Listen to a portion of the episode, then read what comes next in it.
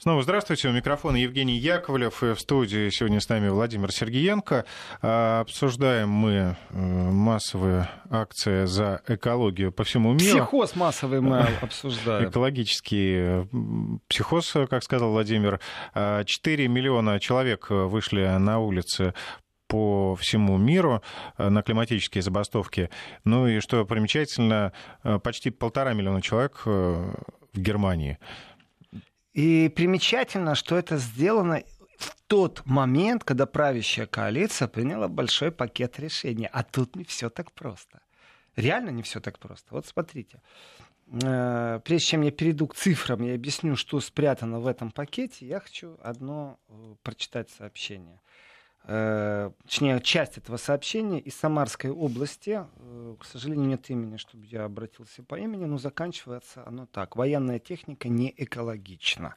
И мне так нравится это сообщение. Э, объясню почему.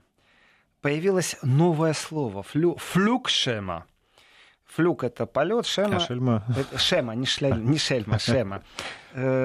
тот, кто стесняется и стыдится Значит, э, вы, если сели в самолет, то вы должны понимать, что это не легковая машина, которая там выбрасывает какие-то мелочишки, вы знаете, из выхлопной трубы. Это такие сопла, и выбрасывают они в секунду такое количество выхлопных газов, эти самолеты, что вам, как нормальному человеку, должно быть стыдно, что вы пользуетесь услугами самолета.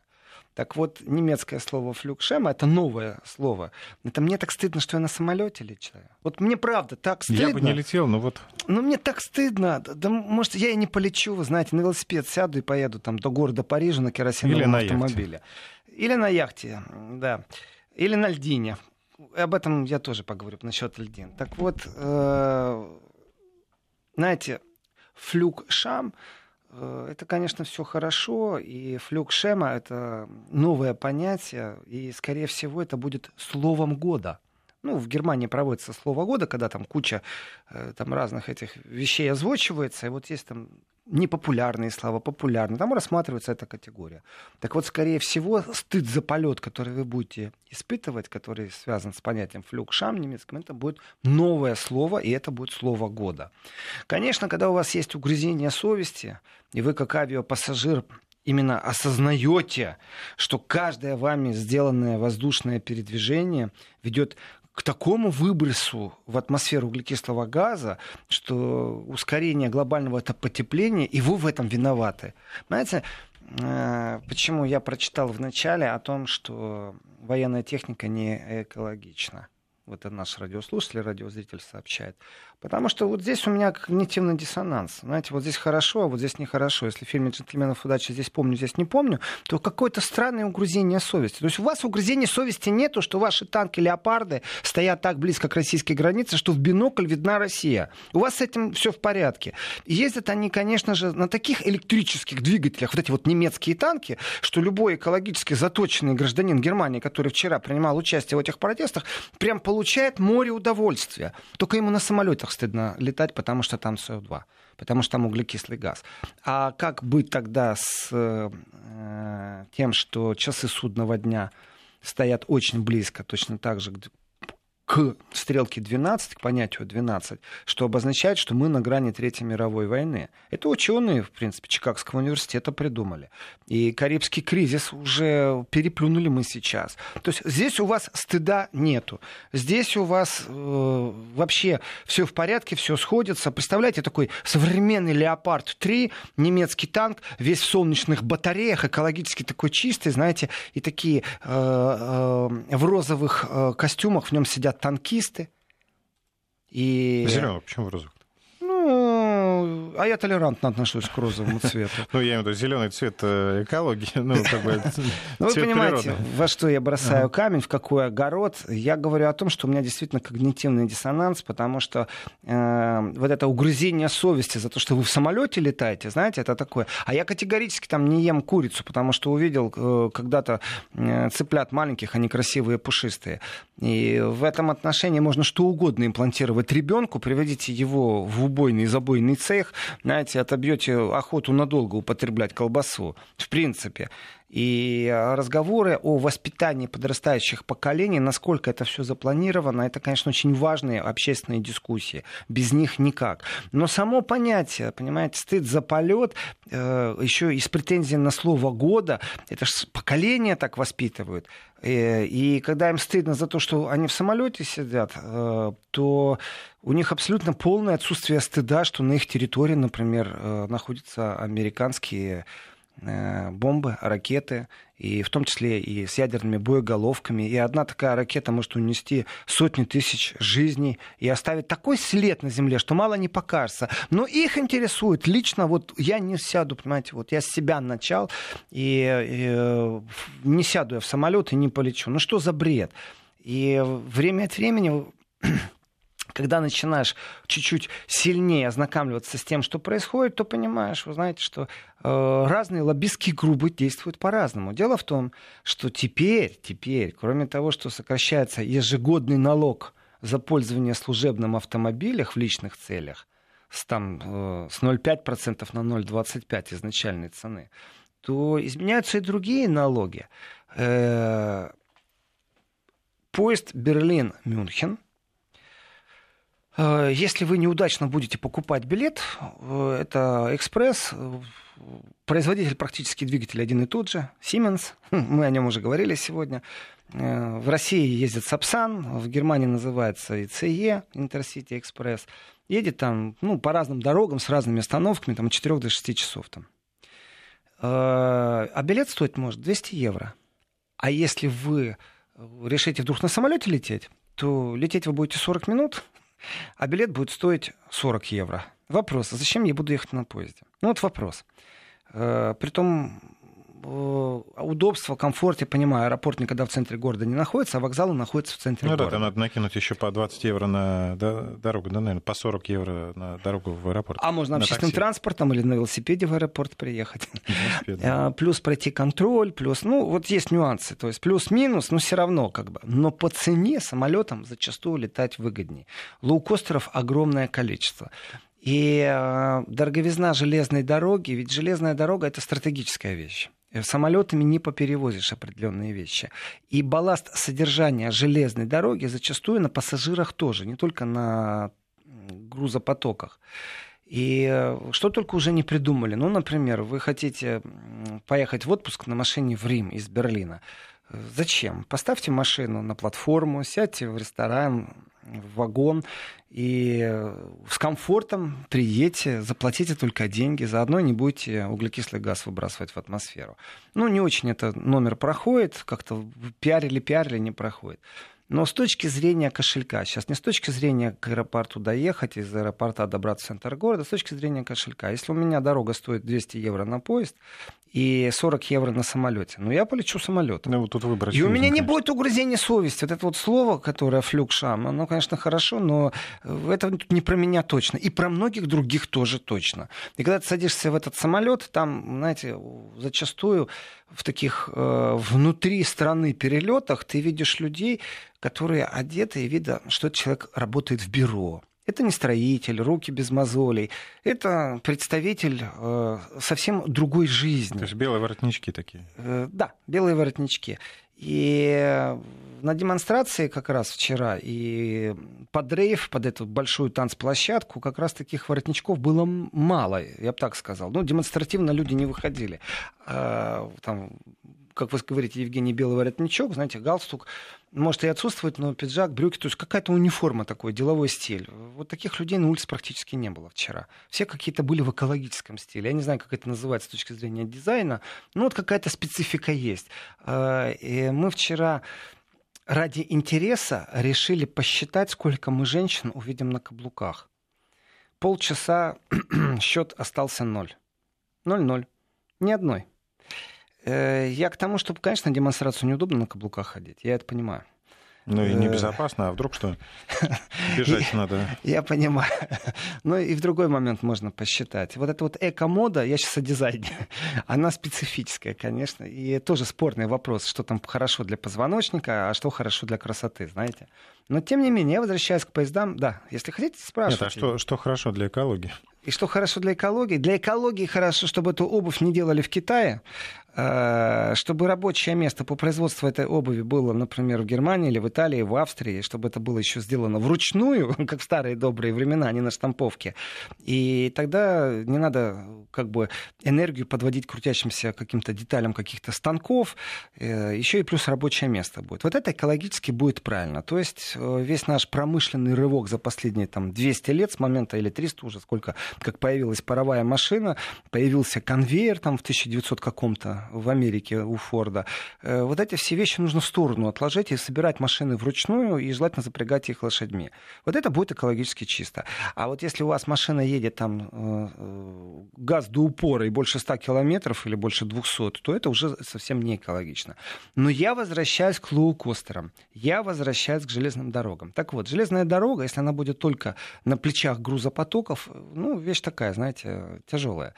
Э, потому что э, посылку или еще что-то сегодня тоже зачастую доставляют автобусами, грузовиками. Штаб э, немецкой почты, автопарк, у них такой, знаете, огромнейший, в том числе и электроавтомобили, которые они сами производят. Молодцы. Так вот, поезд нужен, железная дорога нужна. И с точки зрения калькуляции, еще и с точки зрения стратегии, то это все важные вещи. И то, что билеты дорогие на железную дорогу, конечно, с одной стороны, это печально, а с другой стороны, ну а как по-другому ее содержать, эту железную дорогу? Плюс не забываем, сколько служащих, сколько сотрудников работает в сфере железной дороги. Не только те, которые билеты проверяют, и не только те, кто управляют самим поездом. Э, электроэнергия, которая за поставляется. Дорогу, за качество дороги, там за безопасность. огромное количество людей, которые, да, мы их не видим, а они ночью там рельсы подправляют как-то, проверяют эти поезда э, в депо. То есть это огромное количество рабочих мест. Э, ну как же их содержать-то? И вот представляете, теперь с точки зрения экологии у вас должны быть угрызения совести, когда вы полетите на самолете. Даже слово для этого придумали. Одно целое слово с двумя корнями. Э, так вот, правительство решило помочь. Это к чему все? Правительство решило помочь, потому что э, есть такое понятие НДС. А вот здесь уже зарыто много. Вы, когда берете билет на самолет, у вас есть распечатка. И там стоит, сколько стоит билет, а сколько вы платите налогов и сборов. Билет, как правило, стоит копеечный. А вот налоги и сборы, о, это уже не шуточно. И цена билета возрастает. Здесь у меня, кстати, сразу претензии за этот летний сезон, который закончился к российским перевозчикам, у которых как-то странно летом вырастают билеты, как у таксистов цена на Новый год. По крайней мере, в Берлин иногда эконом-класс стоил э, практически за тысячу евро. Э, и очень странно. Э, вроде не было никаких скачков на бирже по цене керосина. И на услугах, которые называются сервис и налог, тоже скачков не было.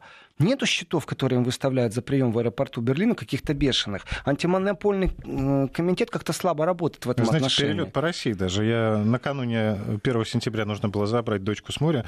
31 э, августа билет стоил, э, ну, условно, 20 тысяч. Да. А 3 сентября уже 10 тысяч. Больная как тема. Это? Да, и с точки зрения, вот здесь вот государство должно вмешиваться. Я понимаю, что когда существует спрос, цена растет. Но ведь есть попытки ограничить беспредел роста цен на Новый год, когда таксисты действительно лупят там тройной тариф, или пятерной, или десятерной, или вообще черти что. Притом, ты же не скажешь, что они все в сговоре личном должен быть какой-то контроль. Так вот, сборы и налоги, э, НДС, они стабильны. Скачков не было, керосина цены не было. И спрос порождает рост цены. Вот этот вот беспредел, это, в принципе, в рамках монопольного комитета, а также сговора. Потому что если на э, одном направлении работают три авиакомпании, четыре авиакомпании, и как-то странно у них цена растет одинаково, где же у вас конкуренция, которая должна для меня, как простого потребителя, э, снижать цену? Э, ну, это кто-то вот, один предложит на 2 это евро вот, знаете, дешевле. Так, мимоходом мы сейчас ударили по больному. Оно, видите, у вас в России такая же больная тема. вот этот рост э, на авиабилеты. Но я возвращаюсь к этим авиабилетам к НДС в Германии. Так вот, правительство приняло решение, что теперь НДС будет снижен с 19 до 7%. Это очень существенная вещь. А, на железнодорожные билеты, чтобы они стали дешевле. Это действительно существенно. 12%. А, вопрос это что? Э, такой э, флешмоб? Нет, конечно же, это увеличение конкурентоспособности пассажирских железнодорожных перевозок, как минимум на территории Германии. Однозначно, потому что люди стали летать самолетами. Значит, запланированный удар по лоукостерам. Значит, лоббисты авиационных компаний э, проиграли в этой схватке. Я не знаю, как они сейчас выиграть могут. Мне кажется, что единственный способ авиационным компаниям, лоукостерам, которые предлагают дешевые билеты, это перестать гнобить э, пассажиров э, правилами, которые невозможно выучить по поводу ручной клади. То меньше, то больше, то совсем маленькое. Тут ты не имеешь права даже полторы сумки взять, то есть компьютер нужно, нужно сдавать. А очень многие авиакомпании запрещают, например, переносные аккумуляторы. Вот это вот Powerbank, так званый, сдавать в багаж. А, потом ну, по громко... Это, видимо, чем связано с безопасностью. И это с, может быть связано с чем угодно, но если ты взрыва. этого не знаешь, очень неприятно, когда тебе твой багаж возвращают, но еще неприятнее, когда ты должен э, задержаться на самолет. Вот лоукостеры, они там придумывают разные правила все время, но одно из этих правил, у тебя э, сиденье впереди сидящего пассажира обязательно будет давить в твои колени. Так вот, итальянские э, дизайнеры, наверное, так их нужно назвать, или инженеры придумали очень хитрую вещь, чтобы передняя спинка вот стула, который впереди вас, не давил вам в колени, то всего лишь навсего вам надо полувстать. То есть не сидеть, а полувстать. Поэтому стоячие места в самолете это больше не анекдот. Они действительно э, запустили э, сейчас процесс, реклама идет усиленно, был представлен такие полусидячие сиденья для перевозки, соответственно, сократится расстояние между сиденьями и будут стоячие места в самолете. Вместо Особенно... 150 человек можно погрузить 250. Европа даже она маленькая, да, и теперь э, спрос на самолеты, ну давайте так, представляете, сколько бы ни стоил железнодорожный билет, он не может стоить, например, из Берлина в Вену 10 евро. Неоднократно покупал билеты за 10 евро по Европе. В Милан... Авиабилеты вы имеете в виду? Авиабилеты, да. Соответственно, э, когда будут стоящие места, то это, наверное, граница между дешево и бесплатно уже будет цена за билет. Я не знаю, как железная дорога может с этим конкурировать. Но, тем не менее, внутри страны перевозки, когда э, это не расстояние между аэропортами, а когда расстояние посередине, то, конечно, железная дорога приоритет приоритетно. То есть в региональном э, у меня немецкое слово просто в голове, ферке, в региональном сообщении железнодорожном, конечно, будет приоритетно, чем авиа. Потому что, опять же, давно уже запретили одномоторным самолетам приземляться где попало. Раньше такие правила были, знаете, любой мог объявить, что у него там пару квадратных метров, поле выстрижено, выбрито, и можно уже на одномоторном самолете, который летает на дизеле... Использовать как аэродром. Да. И даже международные перевозки можно было заказывать, например, таможенника, который тебе пришел бы. А приземлиться ты можешь где угодно. Такая схема аэропортов была по всей Европе, летать можно было. Кто знал, тут, ну, иногда на кукурузниках только современных летал. Ну, больше прикол, конечно, был, но тем не менее. Так вот, э, снижение НДС — это на самом деле правительственное решение. И поднять конкурентоспособность железнодорожных перевозок для пассажиров в региональном контексте, я скажу, это опять же камень в огород. Э, Германия сейчас э, находится в такой странной стадии, она забыла, что такое пунктуальность. Ну, вот эти все мифы, там, орднунг, пунктуальность, это ну, вчерашний снег. Сегодня все по-другому. Опаздывают поезда, иногда их вообще отменяют, и такое происходит. Э, сами немцы в шоке. Говорят, что просто не немцы работают на тех местах, которые должны контролировать пунктуальность. Здесь это злые языки, говорят, а не я, но тем не менее. И э, короткое расстояние, оно и есть короткое расстояние. Внутри Германии, конечно же, оно очень дорогое. Практически э, ну, скажем так, это бесконтрольная э, продажа билетов, что железнодорожных, хотя вроде все аргументированно, обосновано, что авиационных. И полностью изменить ценовую структуру на авиа, на железнодорожные э, перевозки, это, скажем так, сейчас немцев будут заставлять практически насильно ездить поездом, потому что это будет выгоднее. А, является ли действительно это борьбой за экологическое будущее планеты? Или это, в принципе, заговор сытых жирных, или это пробили лоббисты железной дороги? Я этого не знаю. Но есть факт. Если вдруг налоговая политика меняется в пользу одного предприятия, а не другого, или одной отрасли, Давайте то это, так, конечно же, как, лоббизм. Как вам кажется? Ага, ну хорошо. Мне кажется, что все очень просто. Потому что, например, Министерство экономики и энергетики в Германии э, в настоящее время э, говорит, что расходуется на отопление жилых и административных зданий, жилых и административных, э, 35% э, конечной энергии, которая вообще производится. В принципе, эмиссия, которая при этом происходит, тоже занимает треть общего объема всех выбросов. Соответственно, если исходить э, из того, что в Германии много и часто используются маленькие мобильные э, котлы, которые работают на солярке, на дизельном, на дизельном топливе, то, конечно, опять же, если есть политическая воля, то теперь э, те котлы, которым больше 25 лет, вот что с ним делать? Надо пойти новый купить. Ну, вроде бы как. Ну, 25 да, лет прошли. Он работает, у тебя все в порядке. У него там не очень хорошее КПД, там можно его повысить аж на полтора процента, хотя я не понимаю, зачем это нужно делать, если он работает. Ну, приобрести новый, который покрасивше, знаете, такой соответствует современным требованиям и даже подключен к Wi-Fi, э, чтобы смотреть расход, загрузка и автоматически отсылает смс когда нужно подзаправить, когда там осталось 10%. Служба приедет автоматически, выставит счета. Все это хорошо. Только теперь, теперь с точки зрения института тепла и отопительной техники, то половина всех дизельных котлов уже сейчас можно заменить на экологические и тут та-да-да-да, барабанная дробь на газовые отопительные системы. Северный поток-2, ура, да здравствует. Вот что нам нужно. Здесь глубоко опять зарыта теория заговора. Если, ведь не все так просто. Вы получаете за утилизацию вашего старого котла деньги. Вдумайтесь, не на металлолом. В старые времена, если вы хотели котел понимать, вам нужно было в телефонной книге найти фирму, которая приедет, вы оплатите это все, заберет его. Это огромное огромное дело, целое, трудное, понимаете? Э, и связанное с расходами, то а теперь, теперь все наоборот. Допла- вам теперь доплатят. А теперь вам доплатят. А еще лучше будет, если 51 тысячу вот этих вот котлов уже насчитали, вот этот институт тепла отопительной техники, э, заменят на централизованные системы теплоснабжения. А какие у нас централизованные теплоснабжения будут системы? На чем они будут работать? Смотрим в будущее и понимаем. У кого уши торчат? Уши торчат у Сименса, торчат, это же территория Германии. А с кем Сименс дружит? С Россией и не только. Еще и с энергопроизводителями и сам производит определенные вещи с этим связаны. Соответственно, я вижу в этом абсолютно четкую линию.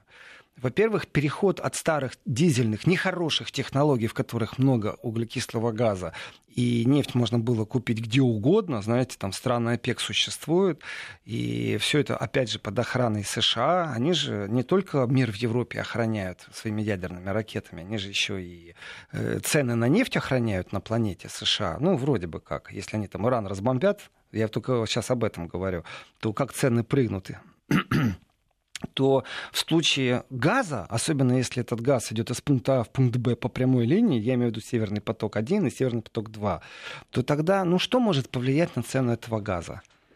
Ничего. Главное, чтобы он дошел. Соответственно, полностью переформатирование системы отопления Германии – это гарантия потребления российского газа.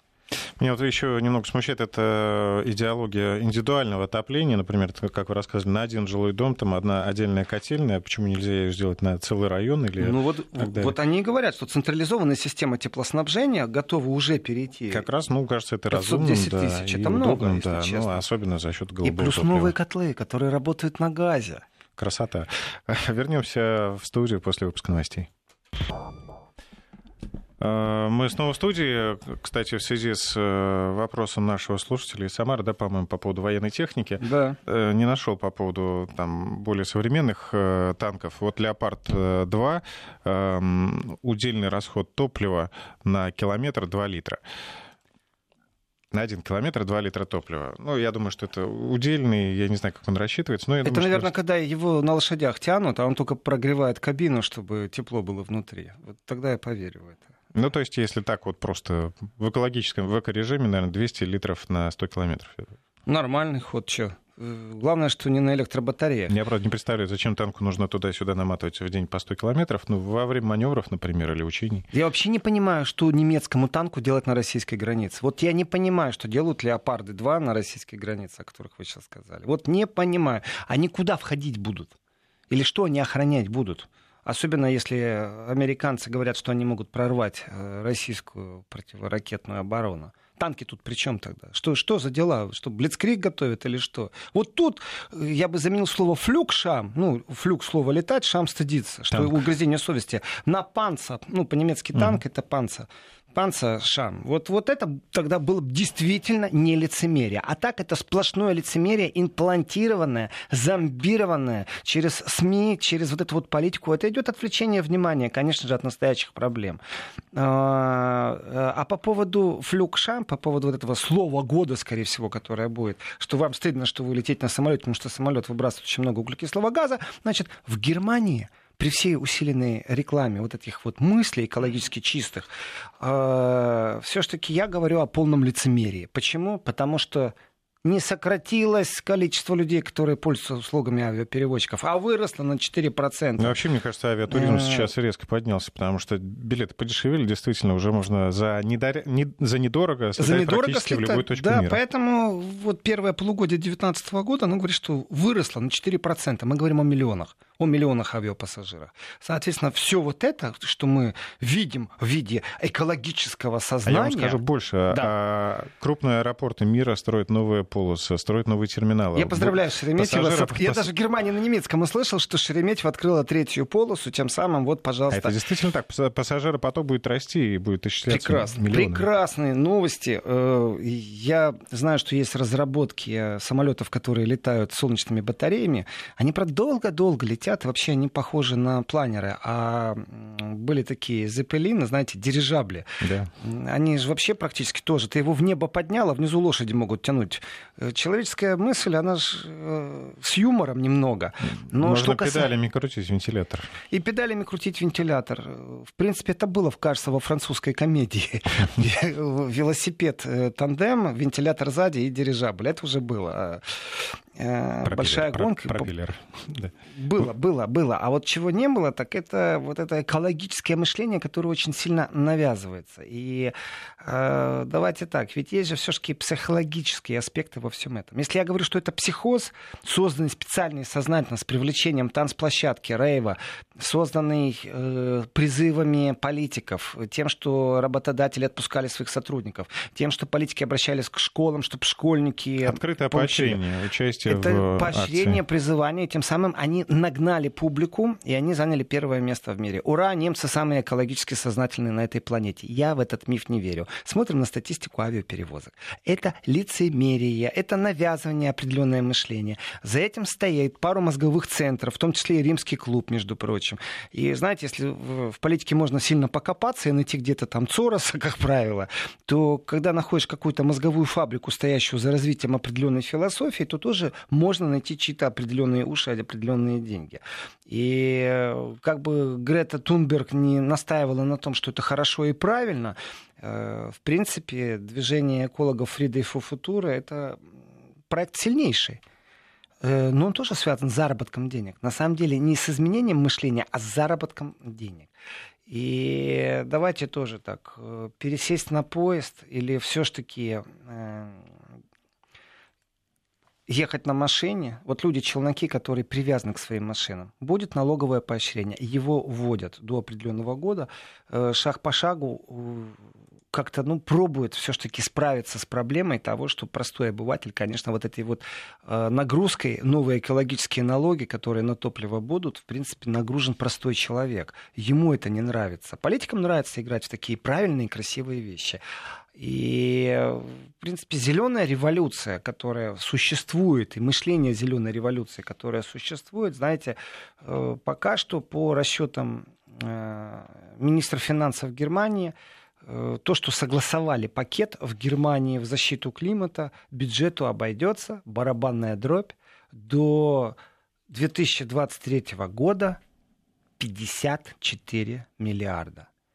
Трамп давит на Германию, очень сильно. Разговор идет о деньгах, которые должны быть потрачены на оборону в процентном отношении от ВВП. И там тоже до 23 года перехода мы говорим там о суммах, которые Германия не хочет инвестировать там в оборону, ну, в том смысле, что ей нужно в другом месте инвестировать. То, что Германия сейчас будет э, инвестировать деньги в экологию и давайте вот здесь я не постесняюсь дать похвалу при всей критике и при всей иронии Германии, она стремится стать действительно законодательницей моды, по крайней мере, в экологическом мышлении, в создании экологического мышления. Это не только биопродукты, это и система э, вообще связана с тем, как будут развиваться элементарнейшие вещи, в каком направлении. То есть отопление домов, которые мы затронули, действительно там будет дизель, или все-таки, например, это очень интересная тема, она связана с нашим гуманизмом, с нашим восприятием жизни. Э, с чем еще связана эта тема? Наверное, в принципе, эта тема связана вообще с честностью и порядочностью человечества на Земле. А сейчас я объясню, о чем я.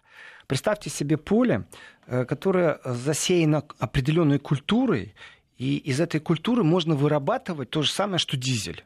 Ну, вот масло, которое, в принципе, залил в бак, только не бензобак, а какой-то маслобак, и поехал. Так вот, с точки зрения гуманизма дискуссии были очень сильны. А люди на Земле умирают от голода.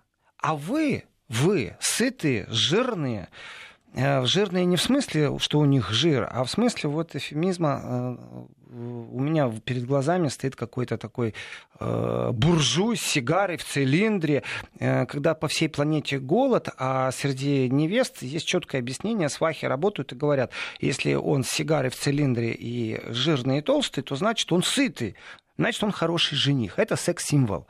Так вот, э, с этой точки зрения жирность это как э, из 30-х годов э, с рекламных свадебных объявлений, что сытый. Признак успеха. Признак успеха, признак гарантии того, что вы не будете бороться за выживание. Так вот, как можно засеять лишний квадратный метр, квадратный километр культуры, которая будет, в принципе, заливаться вам в машину, чтобы вы ездили, когда на планете люди умирают от голода. Вот если вы такой гуманист, то, конечно же, вы должны все-таки накормить всю планету, чтобы от голода никто не умирал. Но вопрос, опять же, капиталистам э, и социалистам, где грань вот этого экспорта добра.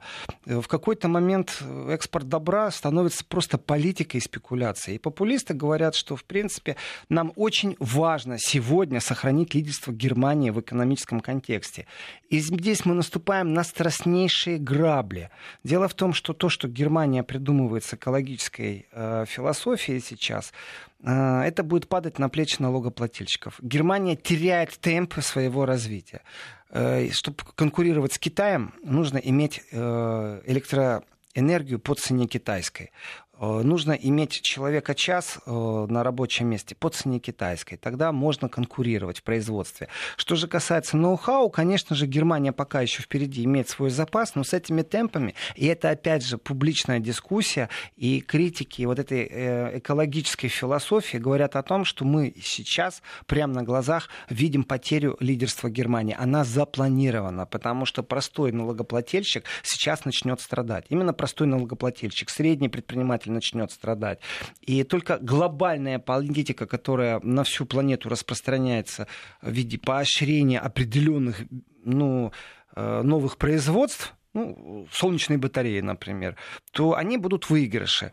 В этом отношении будущего мы не видим, но разговор этот есть. Если Германия действительно сейчас находится в рецессии, если действительно Германия сейчас придумала модель экологически обоснованную, по которой налогоплательщик будет больше платить, то никто не гарантирует, что желтые жилеты не появятся в Германии буквально там, через 2-3 года в большом количестве. Хочу отметить, что общее население Германии больше 80 миллионов человек, а в акции участвовали полтора миллиона. То есть можно ожидать, что как раз с этим полутора миллионам найдется какое-то общество противодействия. А, на секундочку да. тормознем. У нас сейчас региональный джингл.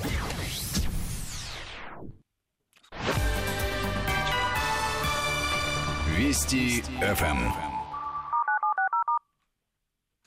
Итак, возвращаемся в студию э, по поводу желтых жилетов, зеленых жилетов, скажем, да, таких антиэкологов. Если зеленый и желтый цвета смешать, это будет оранжевый? Я по поводу оранжевой революции. Э, э, пойдем дальше. Значит, когда вы, Евгений, или кто со мной в эфире представляет мою программу, говорит, Еврозона, вот у нас там э, Сергенко Владимир ведет программу, э, то можно, в принципе, добавлять еще какую-то приставку. Э, он не обладает экологически правильным мышлением с точки зрения немцев. Договорились, завтра так и представим. У меня нету стыда, у меня нету стыда, чтобы э, лететь самолетом. Вот честное слово. А знаете почему? Я бы с удовольствием поехал на поезде. Потом у меня еще и страх высоты, и уши закладывает. Мне это все неприятно. Я бы поехал на поезде. Если бы поезд мчался со скоростью 500 км в час э, из России в Германию, он бы доехал достаточно быстро. Э, но при этом цена билета должна конкурировать с ценой билета авиаперевозки, потому что пока что поезда все-таки дороже на определенных расстояниях. И тогда с большим удовольствием. Э, что же касается вообще изменений климата, э, если уйти от политики, если уйти от демонстрации, которая была, то я считаю так, действительно нужно объединяться. Это мое глубокое убеждение. Мое глубокое убеждение, что объединяться нужно не в смысле э, политической воли и каких-то популистских заявлений, принятия решений, организации вот таких вот массовых митингов, флешмобов, э, отвлечения э, от других проблем, действительно, э, я сейчас имею в виду только немцев и только то, что вижу вот какой-то когнитивный диссонанс Э, в виде того, что у них нету студа за свои немецкие танки, которые на русской границе, а в самолете у них вот ведь ли стыдно летать. Считаю, что это определенная манипуляция общественным сознанием. Считаю, что это лицемерие, в том числе и тех, кто инициирует такие вещи. Э, это большая политика или это мозговые центры, покажет будущее. А вот что касается объединения, вот здесь у нас очень даже хороший есть прецедент. И э, вам говорит о чем-то слово «мозаик». Вот о чем-то. Мозаика ну, мозаика, собрана да? из нескольких кусков. Мозаика это мозаика, но в принципе так и будут, скорее всего, называть мозаику. Дело в том, что стартует международная полярная экспедиция. Я почему-то говорю с ударением на мозаик. Ну, не знаю, вот мне кажется, что это так правильно говорить. Это Multidisciplinary Drifting Observatory for the Study of Arctic Climate. Другими словами, Эту аббревиатуру запомнить даже не надо понимать, о чем речь, как она расшифровывается, красиво придумали. Но по стопам норвежского полярного исследователя Фритьёфа Нансена, э, в том числе э, международные институты, в том числе немецкое судно Полярштерн, полярная звезда, будет зажата паковыми льдами, будет дрейфовать по Арктике, собирать сведения о самом северном регионе. Так вот, самая большая прелесть в том, что в этом участвуют 17 государств, 60 учреждений, сотни ученых. И большой акцент на то, что российские институты и исследователи вместе с немцами участвуют в этом. Значит, э, можно гордиться, когда это объединенные красивые проекты. Да, у меня много критики, я могу говорить с иронией, но я могу говорить и с болью о немецких танках, и с иронией о протестах, которые э, прошли вчера в Германии. Не могу их назвать протесты, просто демонстрация, демонстрация. Притом немного действительно манипуляция присутствовала, и общественный психоз тоже присутствует. А вот что касается объединенных проектов, у нас их не так много. Э, в мире противостояния информационного, в мире противостояния военного эм, нас объединяет культура и нас объединяет наука. Эти мосты должны быть незыблемы. И когда запускается такой сильнейший проект, ну давайте так, 17 государств, это очень много. И Россия предоставляет два ледокола. Значит, смысл очень какой. Полярштерн выходит в море э, в норвежском Тромсе, Тромсё, и идет в направлении льдов Восточной Сибири. Там он вмерзает, вот это судно вмерзает в паковый лед, и со всех сторон льды начинает вот такой дрейф. Трансполярный дрейф по маршруту э, примерно в 2500 километров э, будет разбит аэродром. Значит, Россия гарантирует эвакуацию, между прочим, если что. Э, Россия предоставила, как я сказал, два ледокола. Российский ученый присутствует. Присутствует российский с немецкой стороны Институт морских и полярных исследований Гельмгольца, вот, с российской стороны Арктический Антарктический научно-исследовательский институт, сокращение ААНИИ. Вот такие сокращения, кто мозаик, то ААНИИ, но тем не менее, вот эта совместная экспедиция и изучение, в принципе, у нас глобальное изменение климата, и когда говорят о пожарах в Бразилии, и придумывают, опять же, на политическом уровне какие-то определенные методы давления или поощрения. Э, еще раз, это мое... Вот здесь я глубоко убежден. Еще раз скажу, я, Сергенко Владимир, ведущий Еврозоны, не обладаю экологически правильным мышлением, особенно в немецком контексте. И летаю на самолетах, мне это не стыдно. А вот что касается того, что непонятно мне, почему две системы на нашей планете, экосистемы, самые важные на этой планете, которые можно назвать легкими нашей планеты, это Амазонка и Сибирь, вот они, главные легкие нашей планеты, то почему это не является достоянием всего человечества, если, не дай бог, возгорается, вообще-то должно все человечество тушить. И вы не сбрасываетесь там по полпроцента на то, чтобы у вас электромобили ездили, потому что для меня это лоббирование определенных интересов. Вы не повышаете или не понижаете НДС, это моя претензия к немецким политикам, чтобы люди больше на поездах ездили, потому что это лоббизм железной дороги. А вы вот видите хотя бы полпроцента в котором вы гарантированно финансируете определенные вещи. Это контроль пожаров, начало пожаров. И в этом отношении еще можно создать структуры раннего мониторинга, а также совместных действий в случае чрезвычайных событий. Но вот первый шаг, и, конечно же, э, между Гренландией и Шпиценбергом запустить целый процесс и э, здесь, знаете, такое вот объединение вот этих вот смыслов, мне кажется, это очень важно и символично. Здесь комплимент всем, кто участвует в этом проекте, кто его э, довел до логического конца, потому что только э, с начальной стадии э, прошло 8 лет. Восемь лет этот проект воплощали в жизнь на уровне поговорить, создать, прописать, договориться, найти финансирование, организовать. Восемь лет. Мне это кажется, очень много. Для такого масштабного проекта, наверное, не так много. Эм, ну, достаточно. Я считаю, что и здесь все правильно. Восемь лет это чтобы подойти к этому вопросу серьезно. И научное сотрудничество, оно безумно важно. Это же не туризм, просто, вы знаете, там есть же возможность э, пролететь там где-то недалеко от Северного полюса, там разбивается городок, делается аэродром, вначале выбрасывают людей с парашютами, а потом там можно и пожить э, в такой надувной гостинице, даже сауна там есть. Стоит денег, но тем не менее это предлагается. Это научный подход. Вот здесь важно измерять, что происходит на планете, э, что происходит в арктическом регионе. И для меня очень важная тема является та, которая остается в тени. Вот здесь, к сожалению, не немцы, я не увидел э, в России ни одного в этом отношении рассуждения. Ведь дело в том, что международные проекты таких вот арктических глобальных исследований, э, там только 50 человек, это экипаж вот этого судна они связаны с тем, что Арктика тает и становится очень интересно для разработки. И вот эта вот будущая договоренность, как разрабатывать, какие ресурсы, по какому маршруту, э, как взаимодействовать в разработке ресурсов, она, конечно же, в первую очередь научная, а не политическая и военная. И вот здесь вот объединение на начальной стадии немецко-российской, я бы сказал, оно безумно важно, плюс присутствие других стран и обязательства, которые на себя это э, взяло. Так что обеспечение логистики со стороны России — это очень важно, и я желаю удачи полярному Штерну и ледоколам академик Федоров и адмирал Макаров.